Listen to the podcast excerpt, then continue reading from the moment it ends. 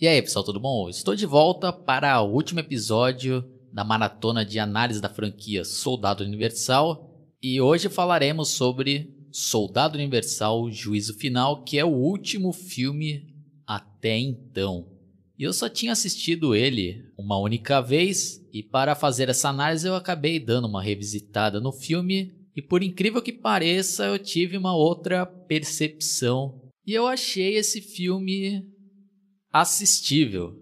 E eu vou fazer aqui algumas ressalvas antes de começar a fazer a minha análise, que apesar de eu achar desnecessário esse filme, achar que eles já deturparam a franquia e principalmente o filme original e utilizarem novamente o Van Damme e o Dolph Lundgren para interpretar personagens secundários eu tenho que reconhecer que tem uma história interessante e provavelmente tem bastante influência de Blade Runner, por exemplo. E nesse filme aqui eles mostram que os soldados universais estão recobrando a consciência e não estão querendo mais né, ser escravos e seguir as ordens lá e não ter mais vontade própria nenhuma. Eles começam a se voltar contra né, os seus opressores. Então, basicamente, é essa a, a história principal. Então, para quem ainda não assistiu esse filme e não quiser saber nenhum spoiler, eu recomendo que vocês parem por aqui e depois vocês continuem a dar uma verificada aqui nessa minha análise. Então, já vou começar aqui a falar um pouco, né, que do começo do filme, que mostra um personagem em primeira pessoa. E já tenho que dar os méritos aqui de como que foi filmado. Acho que tá bem angustiante, né? Quando você começa a assistir o filme. E eles filmaram de um jeito lá que você, né? Parece que está sofrendo aquilo tudo lá, né?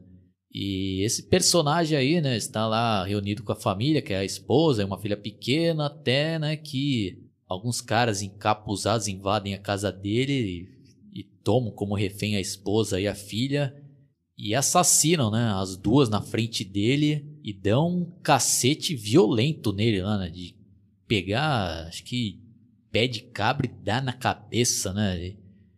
E a gente, né, como eu falei lá, né, eles filmaram de um jeito lá que parece que a gente, né, que a gente acaba se colocando na pele, né, desse personagem, putz, é um negócio brutal e violento, né? A gente fica com uma raiva do caralho desses caras e para nossa surpresa, né, quando o líder lá desses sequestradores tiram o capuz, a gente vê que se trata do Luc Devereux, interpretado novamente pelo Jean-Claude Van Damme, que está né, com um visual bem diferente, né, com a cabeça raspada, totalmente careca. E a gente fica sem entender o porquê, né? Ele estaria fazendo aquilo. Aí com o decorrer do filme, né, mostra lá a recuperação desse personagem que é interpretado por um cara chamado Scott Adkins, que é um dos novos nomes aí, né, dos filmes de ação, B, acho que assim como o Van Damme que também começou, né, sendo um, um ator, né, de filmes B aí de ação e de artes marciais, parece que esse cara aqui, né, está seguindo mais ou menos esses mesmos passos do Van Damme. Tanto que ele já até participou já, né, de grandes produções como aquele filme Doutor Estranho da Marvel.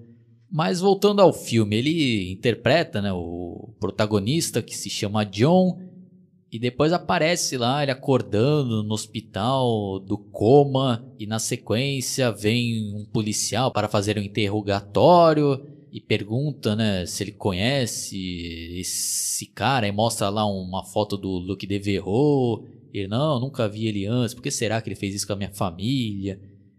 E fala, ah, isso que estamos tentando né, saber. E fala, ah, ele era um, um ex-militar e tal. E o filme, né, você fica sem entender nada, né, por um bom tempo do, do filme, até que as coisas vão, né, sendo revelados. Aí é mostrado também que tem um lugar lá onde está reunido vários soldados universais, tipo de um, de um alojamento, e lá está né, o, o Dolph Lundgren novamente interpretando o Sargento Scott. Aí também mostra lá, né, os caras lá, acho que do governo, acionando um outro soldado universal para ir lá, né, tentar aniquilar esses soldados universais. E tem toda uma cena lá, né, de tiroteio, é uma cena muito boa. E a participação aqui do Dolph Lundgren nessa cena faz jus, né, né, a sua carreira. O cara faz o que tem que fazer lá, uma atuação muito boa. E se ele só aparecesse aí, eu acho que seria, né, uma participação especial boa, né, para o filme. Mas não é o que acontece, né, mais à frente que eu ainda vou, né, chegar lá. Aí ele começa, né, a correr lá atrás de pista, né, esse personagem John para saber, né, quem é esse Luke Devereux e por que que ele cometeu esses assassinatos. Aí, eu também não vou ficar narrando o filme inteiro, né, mas resumindo bem aqui, né. Aí tem uma hora lá que ele consegue, né, chegar lá no, no Luke Devereux, mas antes tem que passar pelo Sargento Scott, aí, putz, aí novamente o Dolph Lundgren se sujeitou a fazer papel ali que, que chega a ser novamente um desrespeito, né? Novamente, né? Porque ele já tinha aparecido no filme anterior, morre lá, né, de maneira pífia pelo personagem lá do Van Damme, e aqui ele toma outro cacete, né, desse John e morre facilmente, né? Então é um negócio desnecessário. Se ele só aparecesse naquela parte lá que eu citei lá no filme, lá no alojamento, já estaria, já seria bom ali. Não aparecer o cara para morrer de novo, né? De maneira lá, né? escrota. Aí, né, resumindo bem aqui, né? Aí quando esse personagem John vai, né, enfrentar lá o Luke de Verro, ele fica sabendo que na verdade lá, né, os filhos da puta da história eram, né, o, eram os criadores e responsáveis pelos soldados universais e que o Luke de Verro tinha, né, escapado, né, desse meio e estava, né, recrutando outros soldados universais, né, para criar uma revolução para serem livres e que na verdade esse John era apenas um clone criado por eles lá já na fase adulta e inseriram essas lembranças que na verdade nunca ocorreram, né? Ele nunca teve esposa, nunca teve filho, mas né, criaram né, todas essas memórias aí para ele ficar com uma raiva absurda do Luke Devereux e assim descobriram né, aonde ele estaria. E a princípio ele não, não acredita e tal. Mas aí temos né, momentos lastimáveis e deprimentes para a carreira do Van Damme que ele teve que sujeitar. Não, até hoje eu não consigo entender. Essa cara né, estava né, sem dinheiro, né, está cheio de dívida. A gente não sabe o que se passa né, na vida pessoal desses atores. Né? Então, às vezes é, a gente pode sair julgando aí, né, as pessoas o porquê.